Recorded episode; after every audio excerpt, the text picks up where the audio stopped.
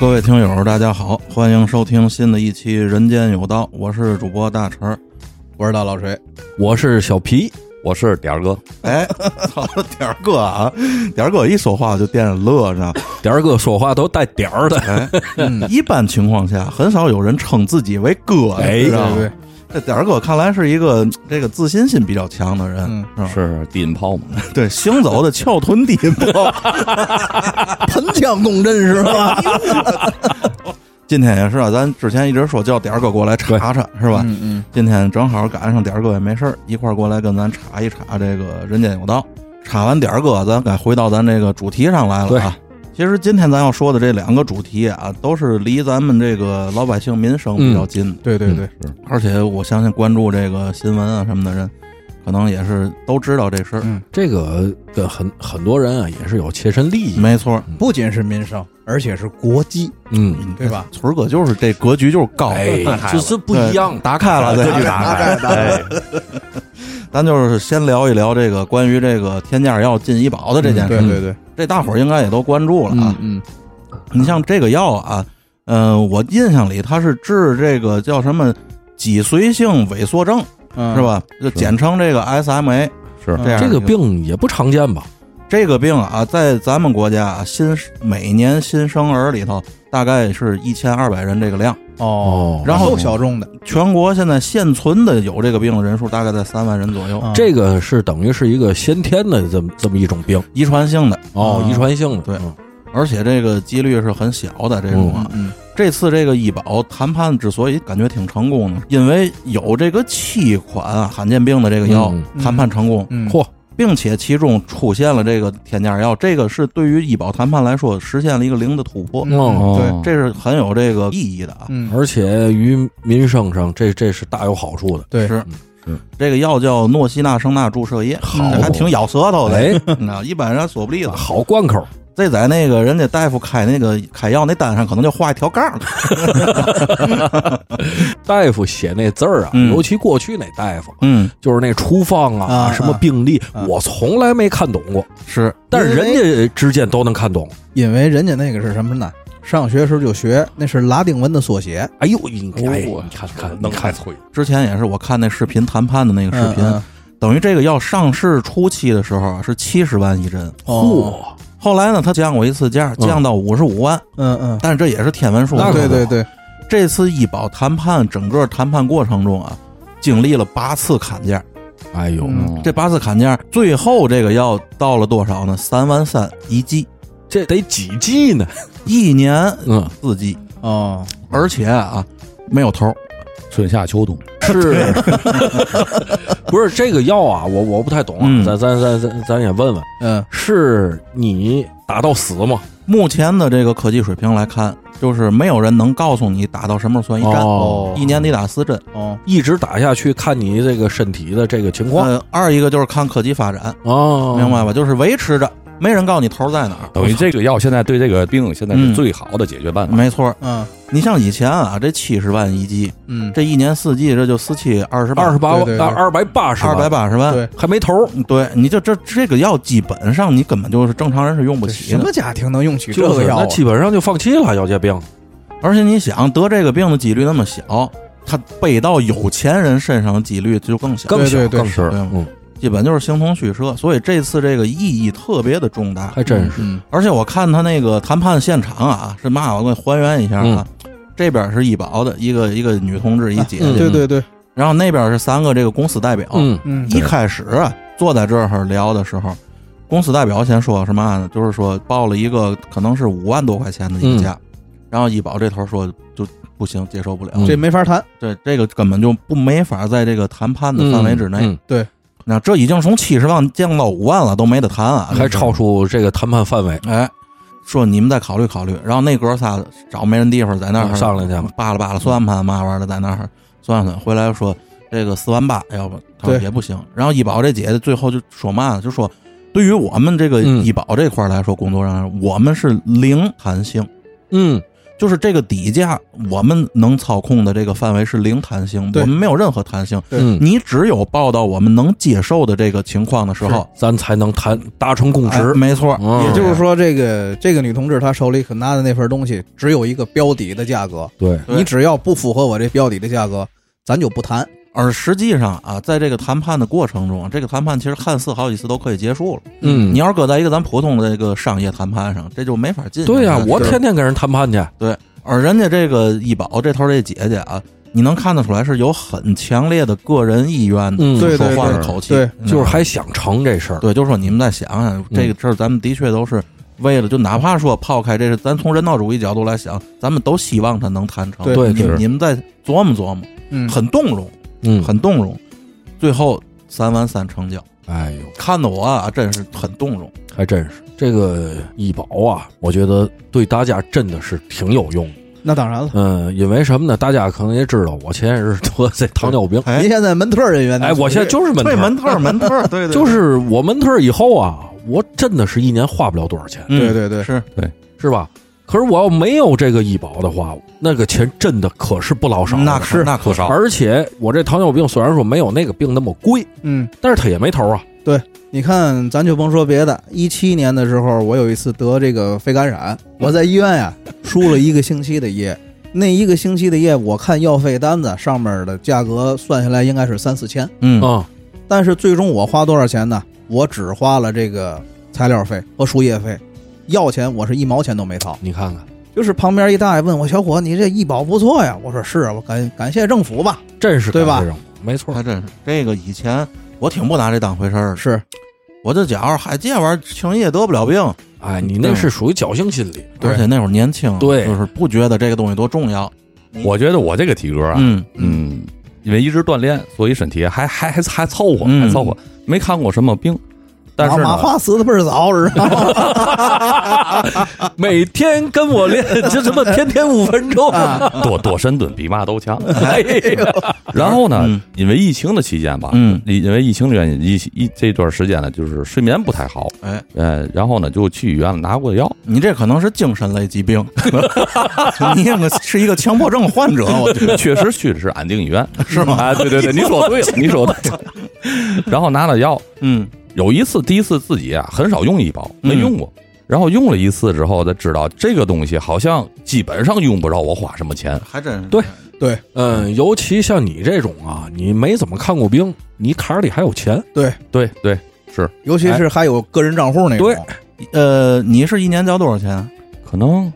两万来块钱对，。他上的是那个高的，哦，那还真不少，嗯不少。我上那个最低的，一共三档嘛，之前是嗯，我上那最低的，以前是一万一千六，但是从二零二二年这又改了，二零二二年取消了中档，嗯哦，你知道，等于就只有低和高。嗯哦，然后低现在自己上这种就所谓灵活就业吧，嗯呃，从原来那个一万一千六，现在可能一年抵一万三千五了。哦，点儿哥这个不知道有没有变化啊？有没有变我化？我这个不太清楚，一一直上都是这个是吧，父父母一直上这个，很有用，没有错很有用用。那天在群里聊天，咱还说了，就是说现在啊，以现在这个社会来说，如果说没有这个医保医保养老保险的话，基本就等于裸 奔。没错，对那搞对象都不好搞，你就惦这块我，还真是他说的确是这确实是因为这场病来的时候，你可能平时感觉不出来嗯，但是真正用到钱、生病用到钱的时候，对这对个医保就作用就发是挥出来没了。错，是这么回事。而且感谢父母吧。我不光 是单位给我上这这个这些保险，我还有商业保险。对对对对，补充医疗补充险其实我们单位上的已经不少了。不少。你像你们这种单位，像春儿哥嘛的，应该上的也都是那个高的，对对对啊对吧？上高的。春儿哥好，春儿哥一个每个月那个自费部分啊，就好钱。 你想他那保险得上多少钱？嗯朋朋了朋了朋了，嗯所以说，就是现在这个医保对咱老百姓来说是一个至关重要的。至关重要，是还真是是而对于这些有特殊的这种不常见的病的人嗯来说啊，嗯我觉得都不是一个重要不重要问题，这是救命的东西。没错对对对没错，而且这个就是关乎一个家庭，对对吧？？你看我现在就是，自从这个我身边的跟我同龄的朋友当中，有搭桥的，嗯，有拴了的，有没了的，有没了的，对， 没了那块医保不 管那是丧葬 费，那是知道吧？火化还想报销，看没？ 就说这个什么呢？就是我看我自个儿真是害怕了，嗯然后我就给自个儿上了什么重疾险、还有这个医医保补充险都上了，听我的，给儿子也上一份。呃，对，都上嗯了，打他打出生就有。对，因为就是说什么呢？咱咱说句特别难听的话，万一我生了什么大病，甚至就是说这个我可能面临着死亡的危险，嗯，你就说你没了吧啊直接对嗯，我我们都盼着了。人家但是村儿哥，有一天你要没了，我们哥儿几个，哎，别的干不了啊，弄一 U 盘，把乱锤水浒拷进去，绝对给您封盒里。 不，春儿哥，我给你放元宇宙上去，那更厉害，永久保存。你给我弄一二维码，弄我墓墓 碑上，对对哎，必须的，知道吗？对对，这个好，做成收费节目，操！给村儿哥扫墓得买票。就是说什么呢？就是人家别人还得过呢， 是这样，是这样没错我不能因为我拖累了别人对。但就刚才大陈说这个药，即便我买了这个医保补充险，最高能报三四百万，也只够我一年用这个药的。是，反正够把水浒录完 了。你你的任务也就完成了，你完成了你这辈历史使命。行行行，其实你看，咱说到这保险啊，我多说两句这个题外话。呃，我以前小时候年轻的时候，其实对保险这东西不屑一顾。嗯对对，对，但是后来为嘛说咱们随着年龄的增长，对这个保险好像都重视起来了啊？嗯，其实它有一个本质上区别是，保险行业在咱中国自己把自己有的时候玩臭了。没错没错。嗯我其实挺想给这保险洗一洗的。还是那句话，咱不是卖保险的啊，嗯保险也没给咱钱，咱就说这性质上。你看这个欧美刚有这保险的时候，刚进咱中国那会儿，可能是七八十年代、八十多八十年代那会儿有的。啊对对对，咱中国人有一嘛毛病，咱中国人忌讳这不吉利的东西。对没错，没错，对，就就是这个什么，在近几年，就是我孩子刚出生的时候，有时候我跟我单位同事念叨，我说给孩子买份保险什么的。就那个时候，还有这个年龄的人跟我说：“你这不揍孩子吗你看这你看多么愚昧！真是由于咱中国人有这种传统，对这觉得这不吉利啊，这是嘛的这种，所以保险呢进中国特别的难。？”对对对是对，而且你想，这保险这东西它起源于那些英美法系的国家对，他们特别重视这个。而咱们这种大陆性格的国家呢，就是我只要手里有钱，比嘛都重要。我不赌这个，嗯是我也不弄这，咱这是咱们的一个传统对观是念。是是，所以保险那会儿特别难。由于这个难，变演变成了什么？哎，咱中国人聪明啊，对，把保险给你玩成理财，对对对然，后多功能险就来了，对，让你觉得啊这东西不是说为了给你预防的，是让你致富的。对，哎，对就有人愿意这买。个，我我我说一实例，哎，您您您说，就这两天发发生的事儿，嗯在十来年前，这个同方人寿，这是一小保险公司，嗯天天骚扰我，嗯，我一看也钱也不多。每个月自动从我的招商银行信用卡里划走二百四十五块钱，嗯嗯，然后十年了，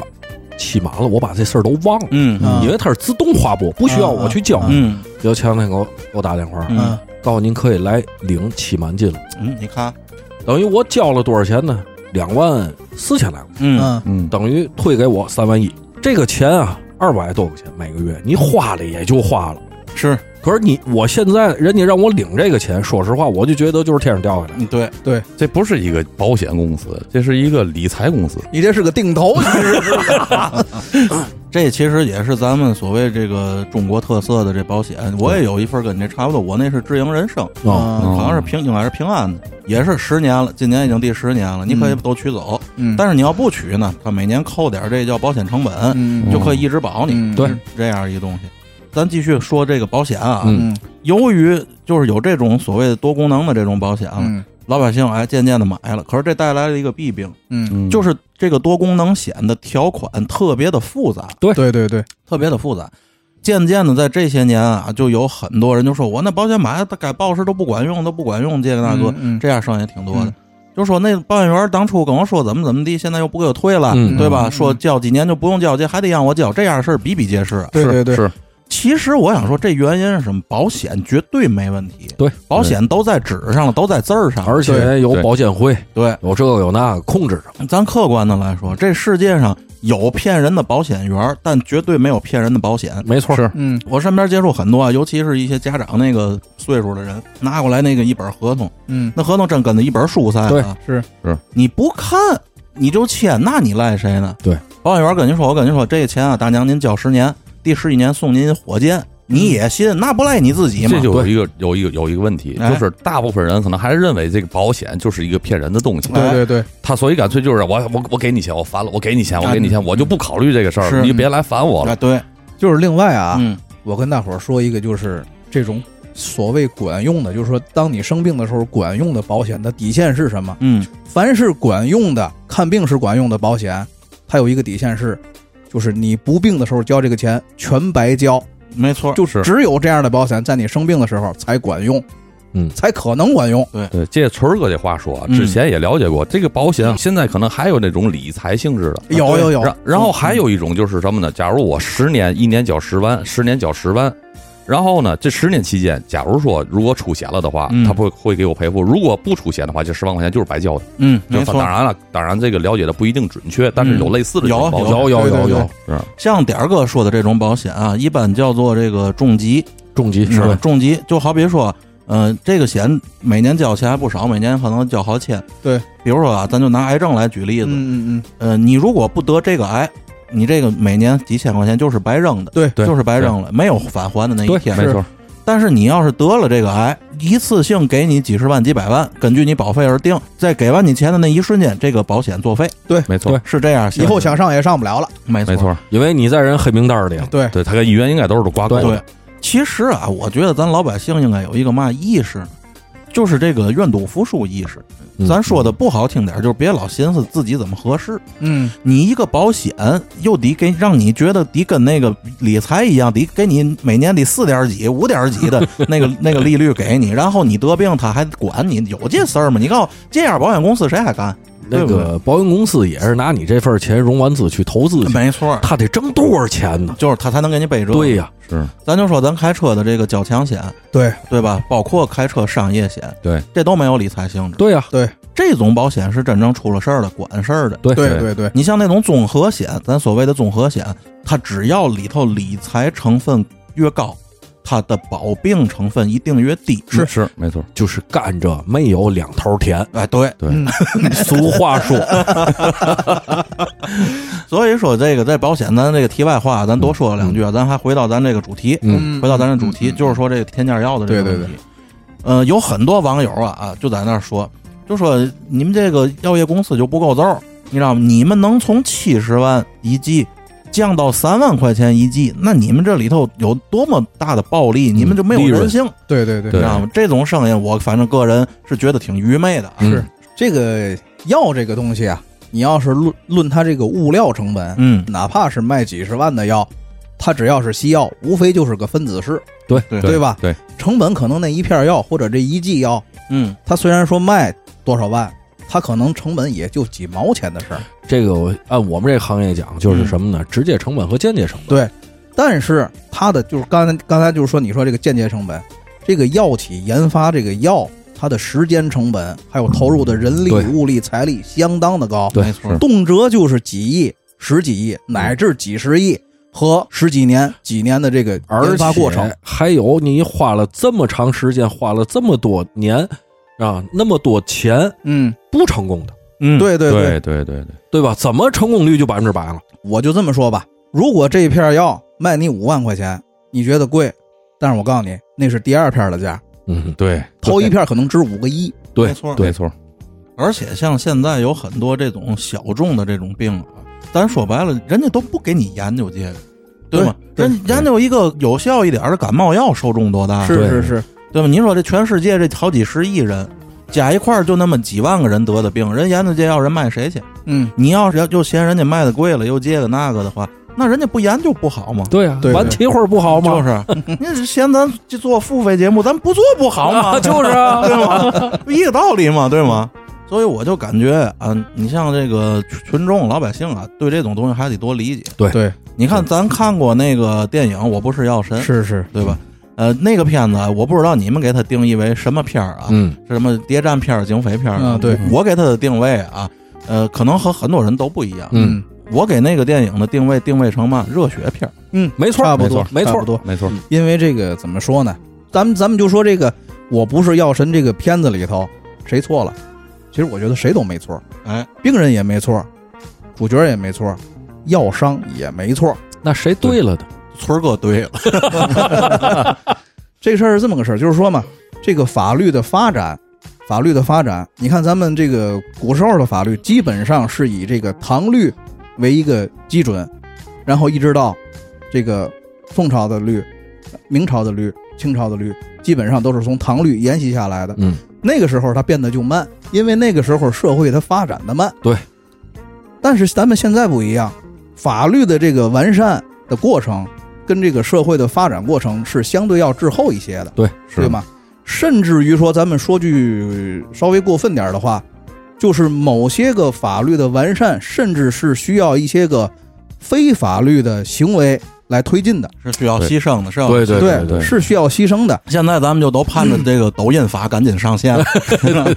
就是说，这个咱们再再回到这个，就是我不是药神这个电影来说，你是一个成年人，这个主角他做出的那个是他的自己的选择，嗯，他为自己的选择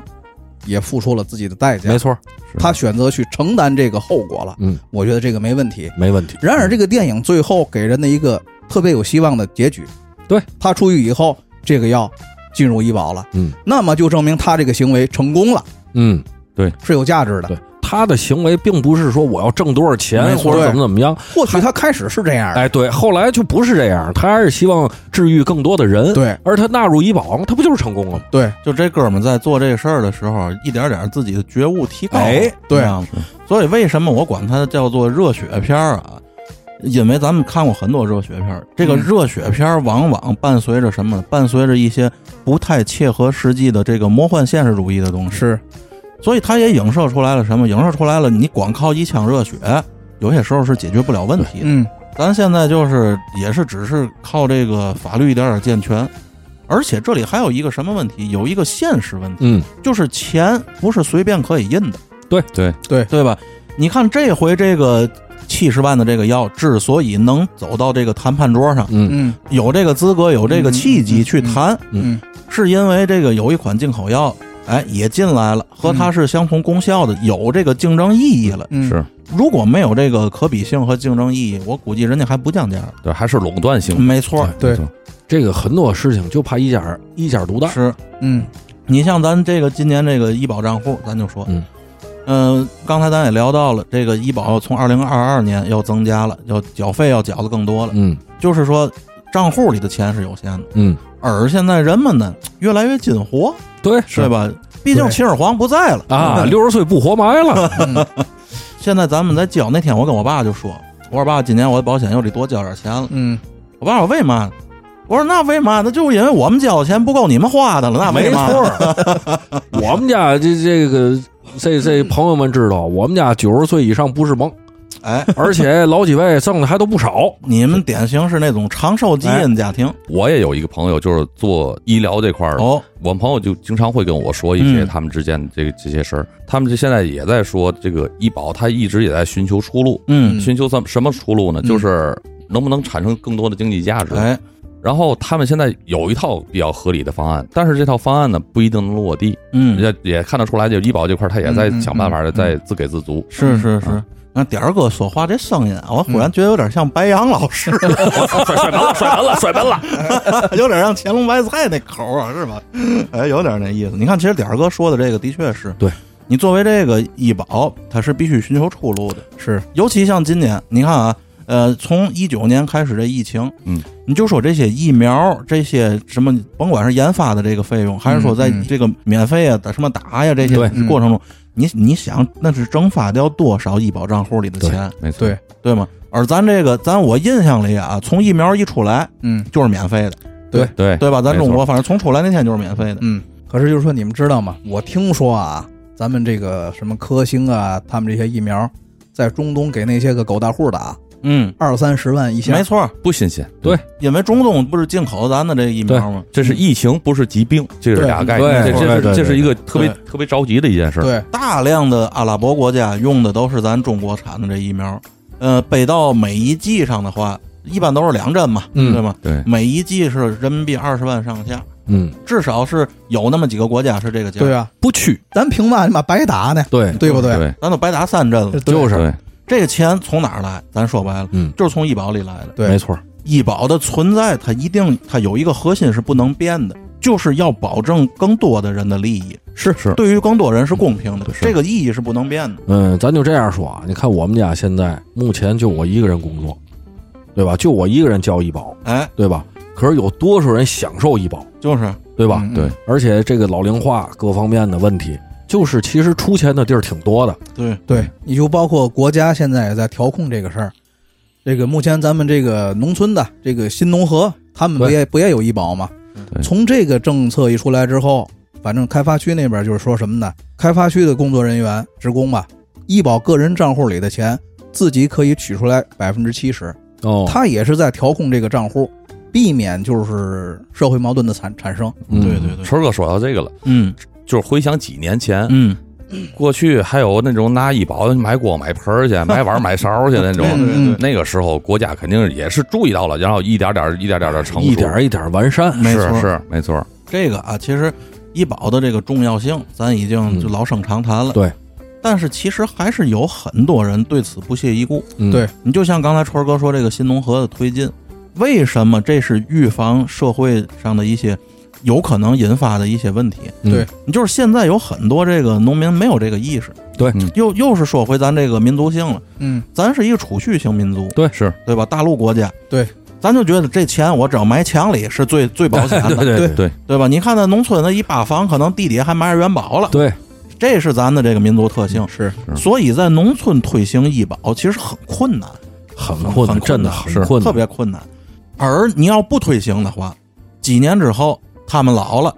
并且呢，这个意识和城市这个一线意识也接轨了的时候，嗯，他们发现他们看不起病的时候，那这个社会是要乱的对嗯对对，有中矛国盾那那对吧会儿他不说他不交医保啊！，对，就说我看不起，没，错，中国多少农民，咱咱们对多半个国家的人口是农民组成的，咱是农业大国啊，对这对绝绝对是会导致社会割裂的一个特别大的问题。我对我记得我在某一个这个呃什么综艺节目里头啊，嗯，看过一个就是乡村农村这个意识的一个问题，嗯嗯就是嘛呢？他们这个地方，呃，要来这个也不是拆迁吧，就是征用这个宅基地，嗯哦，你可以选择让人征，也可以选择不让人征。嗯嗯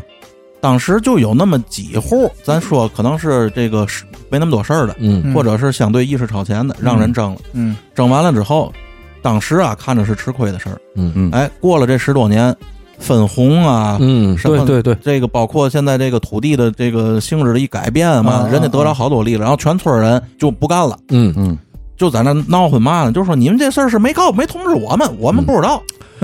嗯这不就跟这个新农合医保的性质对对是对一样的吗？对嗯为嘛现在让这些社区干部，尤其是这个农村的这些干部，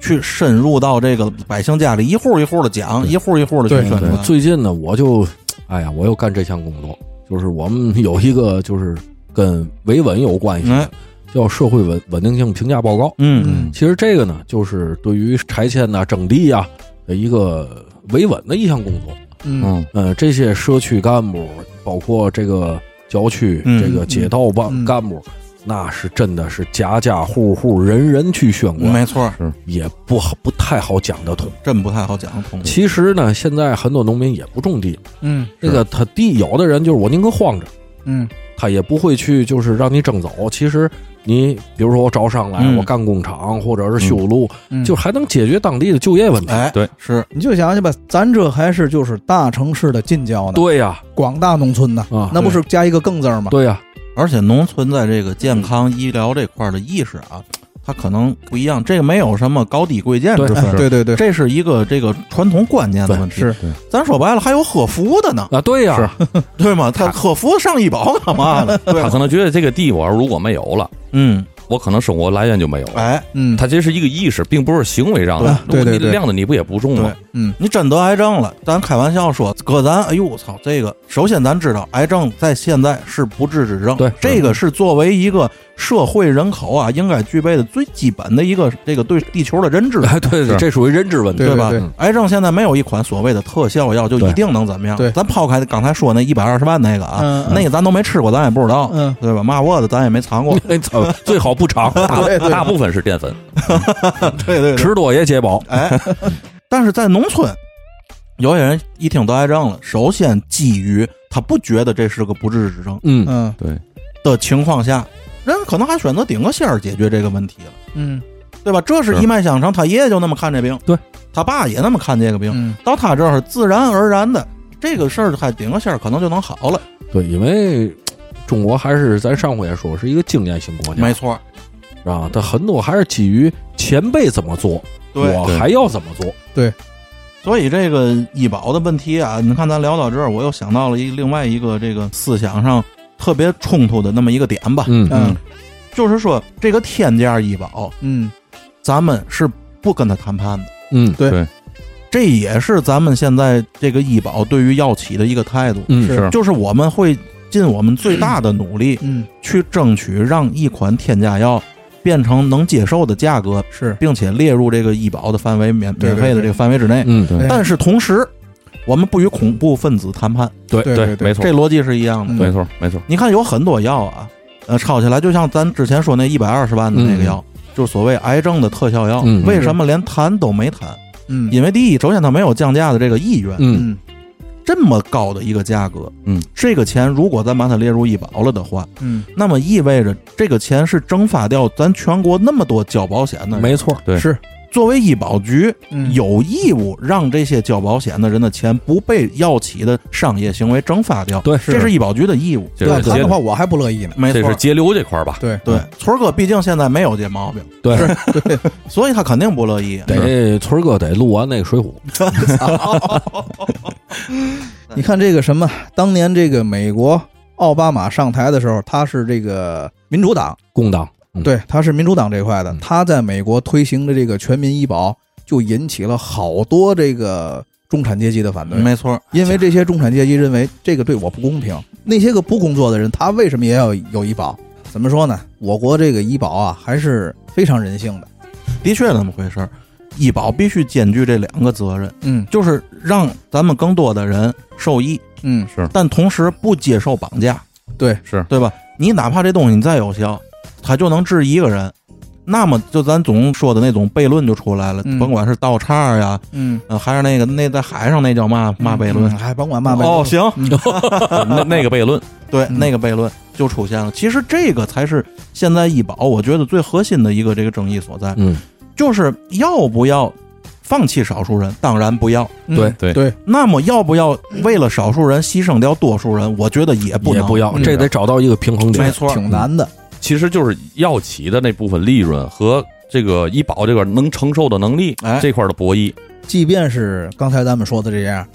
这个医保局应该它也有一个谈判的底线，就是说什么呢？这个一个药企研发出一种新药来以后，它肯定是需要一个时间的，对是它得让至少得让这个药企把应该收的成本收回来之后，没错，它才能去谈判，不然的话也是没有空间的对。他最后医保局心里那个价位，他应该是算过啊肯定的他医药企业肯定是能接受的。对，它是根据这个每年新增的这个病例嗯和现在这个已有的病例，嗯，然后需要用多少份儿，嗯然后折合到这个药企的这个研发费用和每年他们大概进了医保之后能多卖多少份儿，对它一定有一个共对识的。大数据嘛，这个抖音看过一个视频嗯，这个视频就是讲什么呢？叫灵魂谈判。医保局的代表跟药企的这些代表去谈这个事儿哎，是我啊，我现在有一个多大一个数量？嗯你这个药如果降到我们能接受的范围，让你这个药进医保，嗯，我能给保证你一年有多少的量。哎嗯哎，你去拿量跟你谈这个价格，是，就是用量养这个价，就是一乘一百和一百乘一，没错。你最后都是进一百块钱。这其实是一个什么？这是一个带有极强的人文关怀的商业谈判。对，没错，嗯嗯两面都兼顾到了。是这样嗯，是这样。其实说到底呀、啊这还是因为好事儿导致的。什么好事儿？就是人进活了，对，是对吧？呃，然后呢，老龄化社会随着也就来了。你看以前啊，在咱印象里，这个人，中国有句老话，“人活七十古来稀”，没，错，对吧无戏之年嘛。就是。然后咱们那会儿小的时候，在马路上，你你但凡看见六十岁的人，我记得特别清楚，这是小时候家里教的是六十岁的人得叫爷爷，对对对对，对吧？六十的叫爷爷，但是根据现在最新的联合国这个发布，这六十岁还算叫大中哥中年中年对，还算中年了。而咱身边的 看看点儿哥太有喜感了，那而咱身边的这个父母，嗯现在基本上除了这个身染暴病的啊，对嗯基本现在肯定都在，是甚至爷爷奶奶、姥姥姥爷还在的，都对不不都不是少数，对，哎您奶奶不就还在呢吗？是，所以说，由于这个老龄化社会啊，引发的很多问题。嗯，然后包括咱接下来要说的这个第二个话题，嗯其实跟这个事儿也有关系。而且关系很密切，很密切很密切。嗯嗯，这个事儿，我相信这个关注新闻啊、关注网络的这些朋友应该也都知道，嗯就是这个恒大的倒台，嗯对对吧？恒大的倒台，它不只是一个恒大的问题，没错儿，嗯这是标志着咱们中国近二十年的这个辉煌的房地产行业的一次倒台。对哎，，反正我记得啊，就是十几年前就曾经有一个就是经济学的专家嗯说过，中国的房价要正式的往下降的标志，就是国内的主流房产企业可能会有倒台的。从这个就这这是一个标点对开始，我现在还是深有感触的啊，就嗯就是春儿哥刚才说这观点，嗯为什么呢？因为我每天都要接触这些个基建项目，对嗯就是这几年有这么个三四年吧，嗯嗯，就是地产项目，嗯民用的啊，嗯嗯地产项目越来越少，越来越少。这个公建项目，嗯还有一些个公共基础设施项目，嗯嗯嗯嗯，好像比例越来越高。嗯嗯，嗯哎，，这这个应该就是春儿哥刚才说的那个，你看我们有一个朋友，大陈儿也认识，嗯，他从大学毕业就一直在房企工作，他是什么呢？做策划的。嗯嗯新开一个楼盘，他去做对策划总监，然后这个楼盘卖完了之后，他再换下一个楼盘或者下一个公司，对再去做策划总监，嗯就这么可能他得干了有十来年儿。他们这属于那种什么职业经理人团队，嗯啊是吧对，但是就在前几年，前那么一两年吧，这个朋友突然就转做行政了，也是在房企里头就转，是没有这么多项目。对，，这也是看出来这个行业的发展方向。对是你看，可能有些朋友对这个事件啊还不太清楚啊，嗯嗯咱大概先捋一下这个恒大这件事儿啊。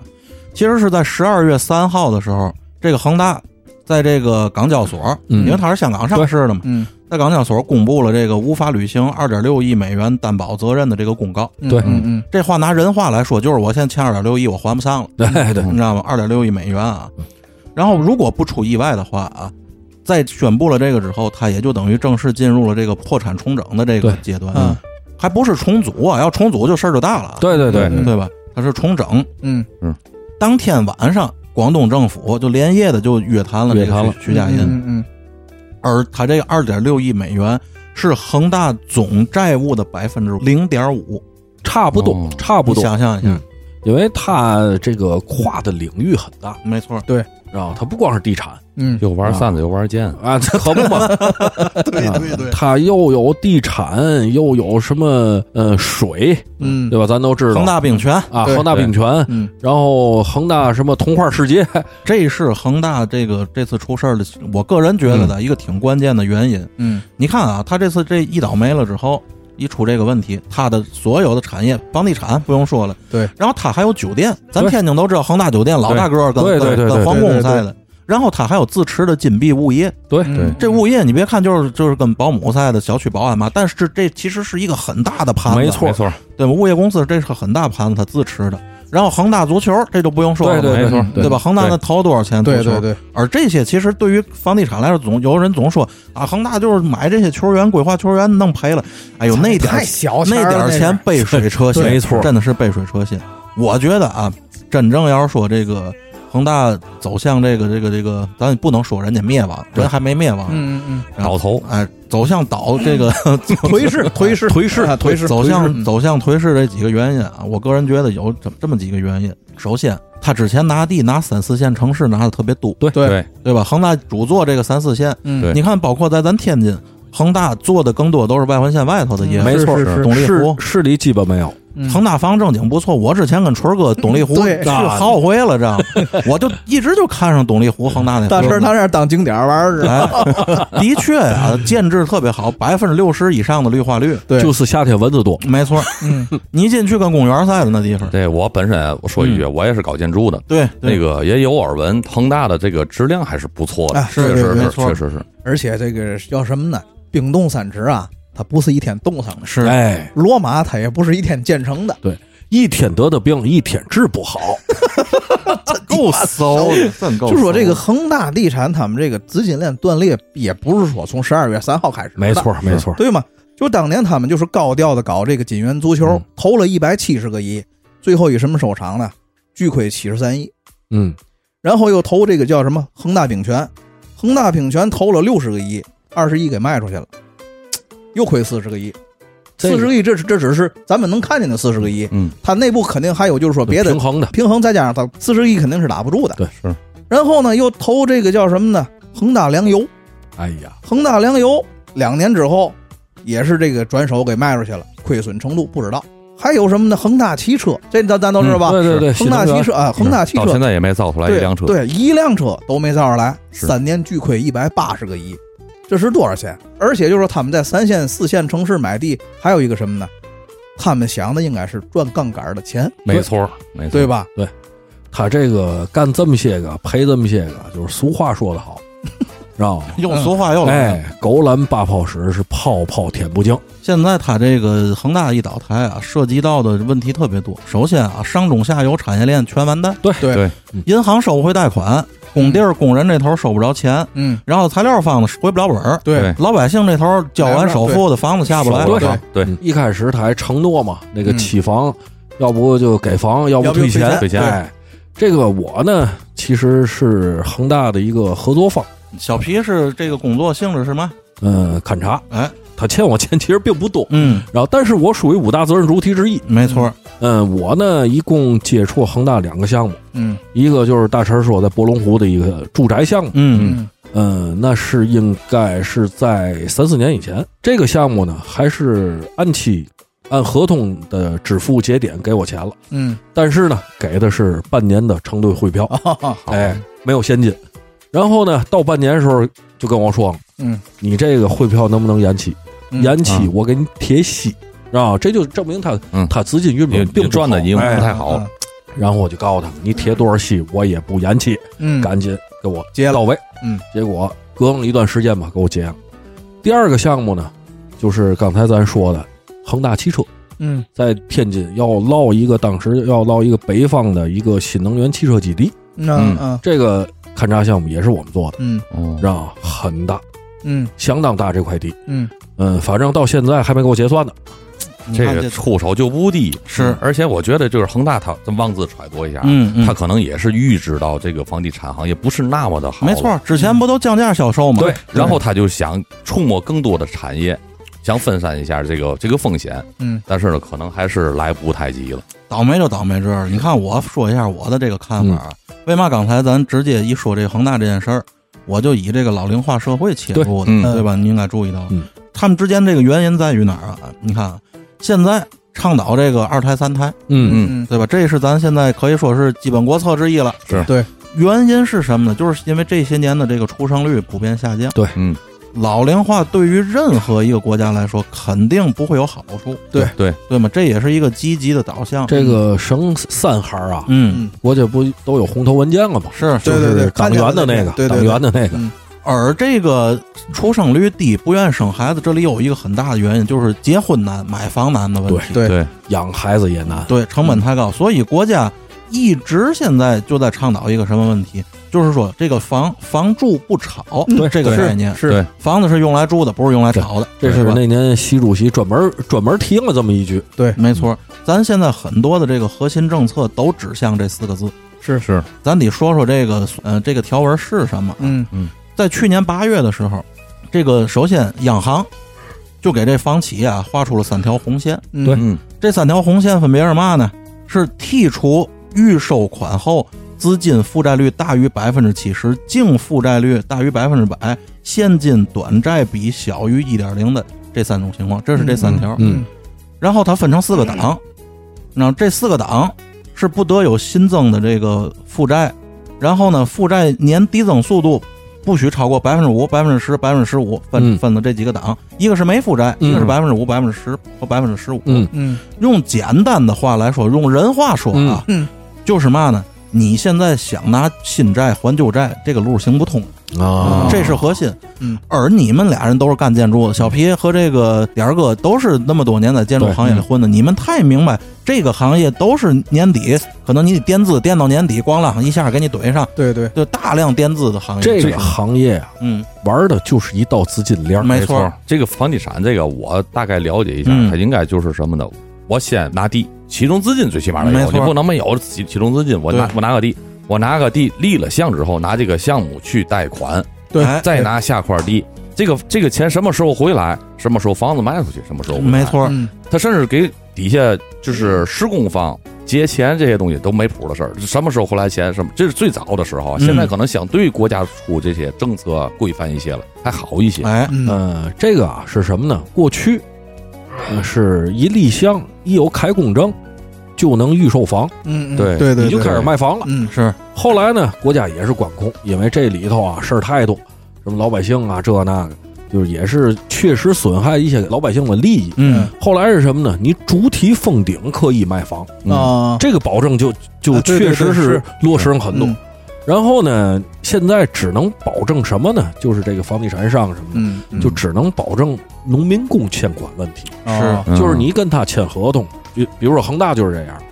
的合同的附件有一个是什么呢？就是保证农民工欠款，嗯嗯就是他给你的钱，嗯，不论多少，先付农民工工资。因为这个，咱说句那嘛的话，这也是个风口浪尖儿，对是因为比较敏感。咱说白了，农民工毕竟是社会上相对来说生存最困难的对一个对人是群，先得保障他们。嗯像点儿哥这吃得饱的，欠你多少钱，挡着一边哎对对挡着对去。对我跟你说，我们现在结账的时候嗯都是要施工人员嗯的，包括工人的这些，嗯他们的用他们身份证去开卡，嗯然后甲方才给我们结钱，没错结都这样直接结到人家工人的账户上谁。是先是抛出了这个？对对对对，就这把你们这一层资本家先剔 除哎出没去，错没错没错。不给你们剥削的机会。我也得上保险 呀。所以你像我们单位为嘛没这事儿？我们的那个农民工没有，都是自己单位工人，啊不存在这问题。啊哎，咱们也不知道这个恒大集团内部它的高层决策是相对滞后的，还是怎么回事？你看这个就是同样啊，也是房企，这个万达人家也曾经面临过这个问题，但是王老板呢，人家就壮士断腕，该卖的卖。对，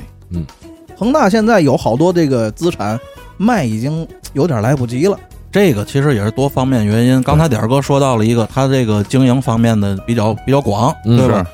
而我个人觉得这不是一个好事儿。你想啊，咱捋一捋恒大现在做的这些东西啊，恒大首先房地产，对吧？然后足球，对呃，他还有理财，对吧？对恒大还有理是财，然后弄这些快消品，就恒大冰泉这些水儿，对嗯然后酒店这些东西，你想想，这都是变现很慢的东西，对是对这都属于什么？这属于传统经营类项目，没对错，嗯而且这样东西不但变现慢，负债率还高。没错，错，对然后恒大呢，之前拿地拿的又巨多，对嗯对吧？他是属于那种干到最后甚至都有点空中楼阁了，对嗯对吗？然他那阵儿都不叫拿地，叫扫地。没错，然后他的高管，刚才锤儿哥也提到他高管这块儿是不是？他高管每年的这个高薪分红全是现金，没错，啊，你知道吗？导致了他这个现金流的下降。所以说，恒大这个企业在我看来啊，它是一个非常传统，并且已经有一点老态龙钟的这么一没个错企业了。我给你对对举一个简单的例子，你就说他拿房多狠啊，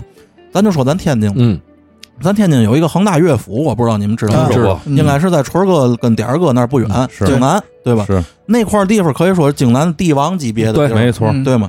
当初这块地起拍的时候是十点二六亿起拍，嗯，当时就咱能想到的天津这些大的房企嘛都去了啊。嗯经过了二百六十七轮的竞价，嚯，嗯，恒大最终的拿地价是多少？是四十二点六亿，啊哎呦，溢价率百分之三百一十五拿的这块地，嗯那楼面价得合多少钱？啊楼面，价合一万五左右，哎呦，你不你不卖到三万五，你就挣挣不回来钱。没可错是。那地段儿三万五，您说谁费劲啊搞这个对对对，而且不但是说这个他卖不出去的问题，这个房子现在基本就已经荒了。那天我从那儿过，我看啊，呃，楼的大斜儿已经出来了，嗯就基本都已经盖起来了啊嗯。嗯可能就是一般盖房应该最后是上玻璃，对吧？那个楼体外延啊，对，楼体起来之后，最后是外延玻璃这块儿。嗯对嗯有的楼玻璃还没上去，但是所有的楼体小小区形状已经都开了，就是主体完了，其实就但是已经停工了，且永不可能开盘。按现在这样，那就烂尾了呗。就是等于这四四十这四十二亿，咱刚才说的只是拿地的钱，对呀啊，对，对施工建筑这些就等于拽了，啊，建安费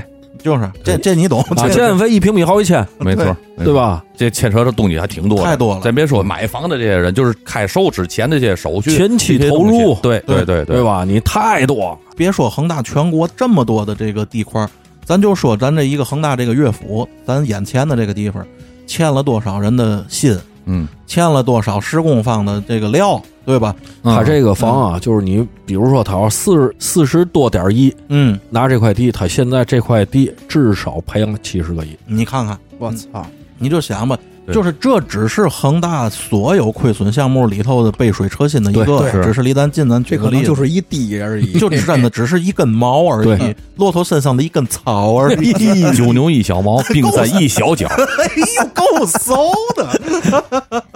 那所以说，基于这样的一个情况啊，咱说恒大归说恒大，这暴露出来了是现在全国的一个导向性的对问题，对嗯嗯，对吗？你看所有的房，人都说，哎呀，房价便宜了，房价便宜了。其实啊，咱说心里话，我天天也总关注房价，因为我这些年家里头一些变故有这个诉求。嗯，其实你说真正降了多少啊，嗯并没有说降了多少。嗯 而且之前一直都在那儿打折打折，那不国家最近我记得又出条又出出了一个条儿，就是限制这个降价，对是吧？也是维护这个市场稳定。对，哎这国家这块儿，我觉得啊，嗯就是它一方面是要控制这个行业野蛮生长，哎，一方面还要保持这个行业它能良性的生长。，对对对对因为这一个行业它带动的牵扯的东西很多，对那建筑材料这块儿是一方面，还有没错其他的饮食、餐饮，包括对吧？皮爷这个娱乐场所对吧？哎，这个我不太懂。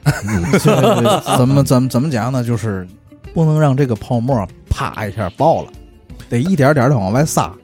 但是泡沫也不能继续再上涨。啊！没错对对没对，错，没你错，想这个泡沫如果再涨下去，老龄化更严重，这一定不行。没错，而如果你把它捅爆了的话，我跟您说更不行，因为咱中国人又说回来了啊。嗯刚才咱这期其实一直围绕着咱中国人的性格，嗯，中国人讲许老婆孩子热炕头，对没错得守家待地，对吧？对你真是，咱说白了就是存款，嗯嗯对吗？然后有房，对然后挣一辈子钱换成房子，嗯你的钱不够买房，你都得借钱让自己先有张房本儿，这是咱中国人的意对对对识是。对，你要是从调控上把房本儿这个东西弄成一个不值钱的玩意儿来，嗯那么全中国老百姓的储蓄的东西一下就全没了，没错那社会是要乱的。上世纪八九十年代的时候，日本那个泡沫已经成什么样了？嗯，当年全世界可能就是日本人最有钱，那个就是社会形态跟咱们之前几年是有点相似的，所以说这个前车之鉴必须要要警惕起来。而且咱再说啊，这个泡沫肯定是不能不能爆，嗯，因为啊，你就算全中国，咱不仅仅是恒大，地产行业如果要是真的崩盘了的话，有多少人得失业？没错。对对，而且还有一个就是，相对于现在啊，就这个薪资方面，嗯，地产方面这个这些公司的职员，我认为啊，在薪资上可能还是较高的，嗯是嗯对吧？一下没有收入，这个我觉得对于稳定这也不是好事儿。这对这事儿其实特别矛盾。对你看啊，咱就是总说，呃，咱中国这十年二十年，对吧？这个经济好了，老百姓嘛的现在条件上来，尤其是嘛像北上广的居民，嗯一张嘴儿，嗨，我不动产一千多万，对对我不动产两千多万，是是对吧？随便咱一北京大妈不动产都是千万级别，对这其实就是泡沫。咱有对嘛说嘛是，这就是泡沫。对，因为你没有那么大的消费力，对，没错，这是核心。你看，咱这期节目聊的这两个话题啊，嗯、相对来说都比较严肃。那在这种事儿上，为什么咱也不愿意去找乐儿？嗯这个真是跟咱们生活息息相关。我觉得咱们应该有这种危机意识。对，你想啊，所谓你有没有钱，不是取决于你手里有没有钱，是取决于你敢花多少钱。没错错，对太对了。这个叫你有没有钱。对这个一个国家发达不发达，其实真的不是老百姓存了多少钱，没嗯错。而是一年消费多少钱。对，大概之前了解过这个国外的，它这个花费的这个钱，嗯，嗯，比较成熟，不说哪个国家，比较成熟的国家，他嗯们可能百分之七十的钱是花在兴趣爱好上的，嗯，而存的钱这个那更少了，对吧？也嗯也也许人均这个存款的金额可能几千块钱都到不了万。你说的那个国家，好多人死了之后贷款还没还清呢。啊，是是对对对是，就是他现在工作了，我现在买房贷款买房还还还贷款。嗯如果工工作没有了，包括车啊也是贷款买的，我只要没工作了，立马卖卖房，哎我就租房租去。没就次贷危机嘛，对哎，是所以现在咱们国内这个事儿啊，还真的是跟咱每个人都有关系，对并且国家我相信一定也在想尽办法去解决这个对问题，对是对吧？你像咱刚才说那北京的那些老太太，北京房之前咱都知道，那老太太可能就住一个平房，是生活质量极低。没错，没错，但是，一张嘴儿，嗨，我这一千万的底子，对嗯对，但是你这是花不了的一千万，并且你由于拥有这一千万，你必须接受生活不方便的代价。，没错，是。其实他最好的出路就是把这房卖了，哎，换出来一千万，我租一套房，没错，或者我我去二线城市，我可能花个几十万买套房，然后我安享晚嗯，年。对，这个就是咱民族性的问题。为嘛始终咱都要聊到民族性？嗯，就是我不能没有这个，对这是我的根儿。对我在这儿待一辈子了，我这个要是没有了，我没有安全感了。嗯，咱都不说别人，咱就说我爸，嗯，买房就开心，嗯卖房就不乐意。没错， 都一 样，败家那是。对， 就就这么说。都一样。我爸也是这个逻辑。的确，尤其是像他们这一代从苦日子过过来的人，更在乎这个东西。就是中国人，什么叫日子好？什么叫会过日子？就是农民置地，其他人买买房房。买买房房置置地地嘛，嘛买房置地对哎，基于现在的这个国情啊，嗯嗯、我相信这个在今后的十年或者二十年期间，一定会不停的改善。对，有前瞻性眼光的人们啊，我觉得应该多关注关注这方面的事儿。这一定跟自己有关系，哪怕嗯太有关系哪怕跟自己没关系，跟儿女也有关系。对，没错，国家还在完善这块儿的这个条文和法规。嗯，这房产税一直在说，可能还没错还还没没那么落实。我现在这这就是我现在最怕的东西。啊我咱我每天做梦我都梦见这个，练练练 练练啊练无时无刻的我在这想个呃他别出现呀，他要出现之前我要知道多好啊！咱有儿子啊，不得不想啊。嘿呦，哎，我们这没有， 这就跟你这聊不到一块儿那去。那那没办法，我得送你一句话，你知道吗？嗯像我们这叫嘛，知道吗？我们这叫炕上没有拉屎的，坟地没有烧 纸的；炕上没有打闹的，坟地没有穿孝的。我 俗俗话说，对，我这是上期那俗话说节目，我忘说了。行，你没有遗憾了。 哎，你也闭上眼了。所以咱回到咱回到主题啊，哦哦回哦回回到主题。其实说的这个房子也好，说刚才的那个包括医保也好，有一件事儿我不知道你们发现没有，他们之间其实是有联系。嗯嗯，这联系很简单，两个字儿叫做资本。对对？吗？尤其是今年，今年是这个资本与实名制的元年，可以嗯这没么错说。首先，咱先说这实名制啊，你看以前，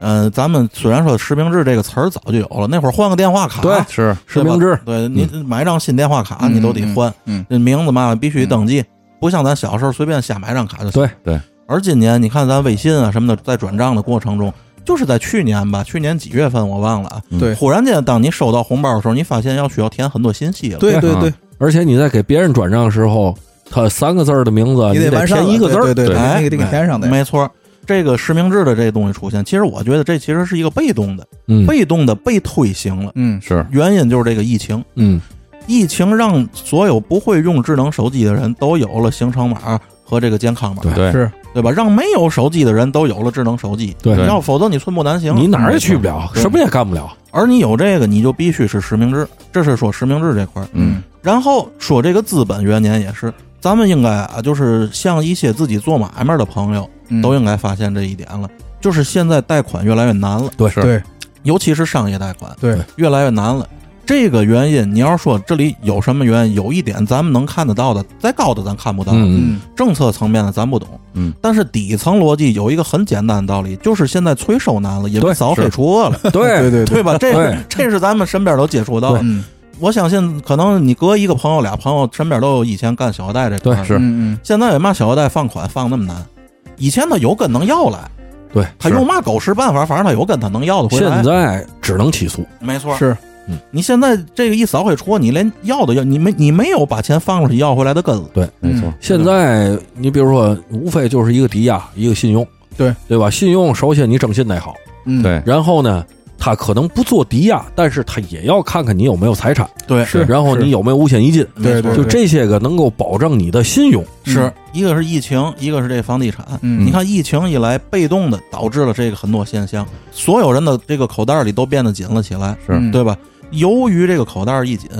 有很多人贷款都还不上，对，没错，甭管是房贷还是说你做买卖借的这种借贷，对对嗯然后从银行角度来说也是，咱都感觉到都降息，对吧？对对这都对是对咱都明白。对对以前我印象里买理财高点儿的啊，就是说那种有根的啊，嗯嗯五点几有的是。是啊，对对对，现在理财上四都难，对对上四的都五年起步，三点七、三点八，对这就不错真了。的很很高了，已经啊很高了。银行利率的下降，对吗？你这银行利率一降，就是嘛，就你就是逼着你花钱，这个这对个逻辑咱对都应该明对白，对就是没错逼着你花钱。而花钱，你说这钱花到哪儿？咱中国老百姓其实很少有人舍得花那些人买奢侈品嘛，那些浪钱，嗯很嗯对少。对，咱都愿意买房，嗯嗯是买房子房房好贵。嗯，你看这些事儿，你说它能没有联系吗？对对。而且你像要是做个体私营这块儿的，你应该有很大的感受，就是征信对嗯这块儿。现在，因为现在咱们做买卖都讲许嘛，没有人说我有一百万的底儿，我把一百万都扔里，赔了我就不要了，没这样干没没有没没没有对有对。对，这不叫干嘛嗯呀？对，要还愿的，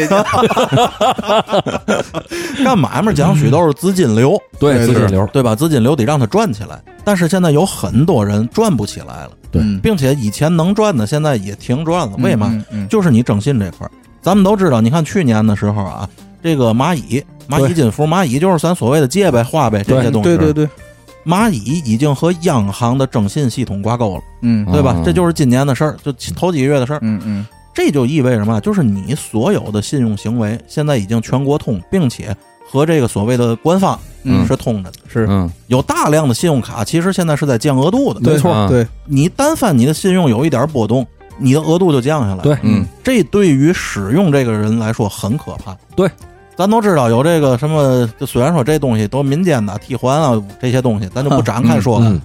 你一张卡降了信用的话，你整个替换这一条链子就断了。你对对你对个人的这个整个你资金流没就错发生了一个彻底的变对化，你拿十张卡滚白花一张卡的钱的这种行为，以后就越来越难了。对，是嗯你十张卡里头，但凡有一张卡给你降一块钱的信用度，你就这一块钱你就没地儿拆对去了。对资金链断了嘛，没有啊缺口了，那就啊对对对对对，村儿哥真骚，村儿哥。过去啊，我总接着银行电话，嗯，哎呀，您这个看看最近啊，总刷卡儿，您有没有需求给您提额啊，？提额，啊对对没错对没错，提额。是吧？现在我已经很长时间没有人给我打电话了，就是刚才我说那不也是吗？就是以前也是，总有银行给我打电话，您最近这个记录挺好的，嗯，您看您免您手续费，您把现金拿出来慢慢还对对对对不不需要，不需要，咱们这个话题聊到这儿啊，其实也没有什么内容，咱也聊的差不多了。嗯，嗯，我觉得咱们每个人啊，都应该去多思考思考这对方面的事儿。对，咱们虽然说改变不了任何的形式与政策，对，嗯，但是咱们应该学会怎么紧跟政策，对，这是绝对有必要的。根据政策呃呀，画一下自己未来生活蓝图。没错，俗话说得好，人无远虑，必有近忧。对， 对吗？我觉得啊，咱们国家近年来这些个所有的政策，嗯，包括从这个打击一些个非法的艺人，嗯，嗯嗯，管理这个校外教育，哎，嗯到这个房地产，嗯，甚至包括现在某集团的和另外一个什么出行 APP 之间嗯的这些个事儿，嗯，它针对的目标只有一个，就是资本。但是国家一定就是还有一个什么呢？一一定得把这个资本家和企业家来区分对待，嗯，因为这个我觉得什么呢？这个资本家对于这个一个国家的未来来说，应该是没有什么好处的。但是企业家他们身上肩负的是这个国家的未来，那是干事儿的，对村儿哥这话咱都得你妈亲说得站着站着听，站着 听。 村儿哥在节目的最后啊，又给拔高了，说的真有道理，听完给哎得给村儿哥鞠四个躬。还真是。还 你大爷的咱咱们国家需要的是秦二爷那样的，哎，啊！对，咱们不需要王立发那样的。 是吧？咱啊，这个说的也差不多了啊，嗯嗯有话则多，无话则短，是吧？嗯咱今天也感谢点儿哥嗯啊，感谢点儿哥亲临现场过来给咱指导。莅临指导，谢谢谢谢谢谢点儿哥今天话啊，其实说有点少，对广哎在这儿听节目了，点儿 哥太感同身受了，对在对，这儿对，听效果好，又不是买票。哎，对没错，直播，而且我发现点儿哥这个说话的这个声音啊，哎，有点儿这像干这个的，嗯对对对对，像干有这有，点磁性啊，哎，有点儿有点儿，你知道吗 那？个刚才不说哪哪儿共鸣，跨步喷香果，喷 向 喷向共鸣，行走的翘臀低音炮，点儿哥多练啊，下次话还得再多点儿啊。没问题，咱群里好多人说想听点儿哥说啊话，觉得点儿哥倍儿可爱，蠢萌蠢萌的，你知道吗？下回得多嗯说啊，点儿哥。行行。行，那咱这期节目咱就先到这儿。哎，好嘞，大家再见。再见下期再见。